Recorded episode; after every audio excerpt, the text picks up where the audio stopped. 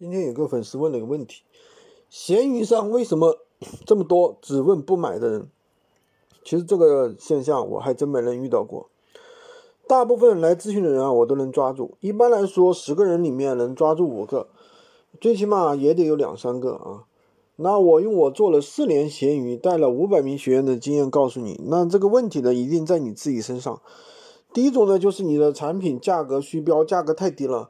也就是我们常说的低价引流，客户一问，然后呢，比如说你的价格标了个五十块，但实际上你想卖五百块，这基本上是没法成交的。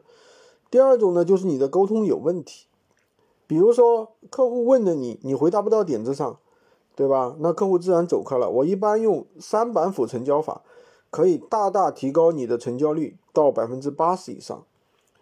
比如说客户问你在不在，是不是全新的，那你一定要。回答他的问题，然后呢，告诉他产品的一个卖点。比如说你说是不锈钢的，那我这个产产品是烧不黑的。如果你卖洗衣机，那你就说我这个产品是灭菌的、全新的，而且还包邮。如果你卖实木家具，那你可以说我这个是实纯实木的，不是密度板的。那厂家如果还有什么其他服务，你也可以写上去。比如说一年只换不修，然后的话。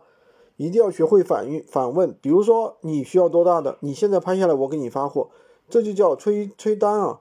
当然也有一些同行故意来捣乱，这个情况就是一个劲问，但是不下单。一般来说，你们是新人啊，不可能遇到这样的情况，除非当你的产品很火爆了，每天出很多单，可能会有一些妒忌的人来搞你。但这种方法、这种现象的话，我们是没有办法完全去避免的。好像也没有什么好办法，你只能发现这个客户有问题了，你就不理他，拉黑就算了。另外的话，可以插入一些，用一些常用的一些输入法的常用语，把一些常见的回答准备好，这样的话可以大大提升自己的一个工作效率、回复速度。当然，具体的方法的话，一句两句也没办法说清楚啊。可以关注我，我将持续为你分享。我做了四年闲鱼，带了五百名学员的经验，总结到这里了。可以关注我，订订阅我的专辑，也可以加我的微，在我头像旁边获取闲鱼快速上手。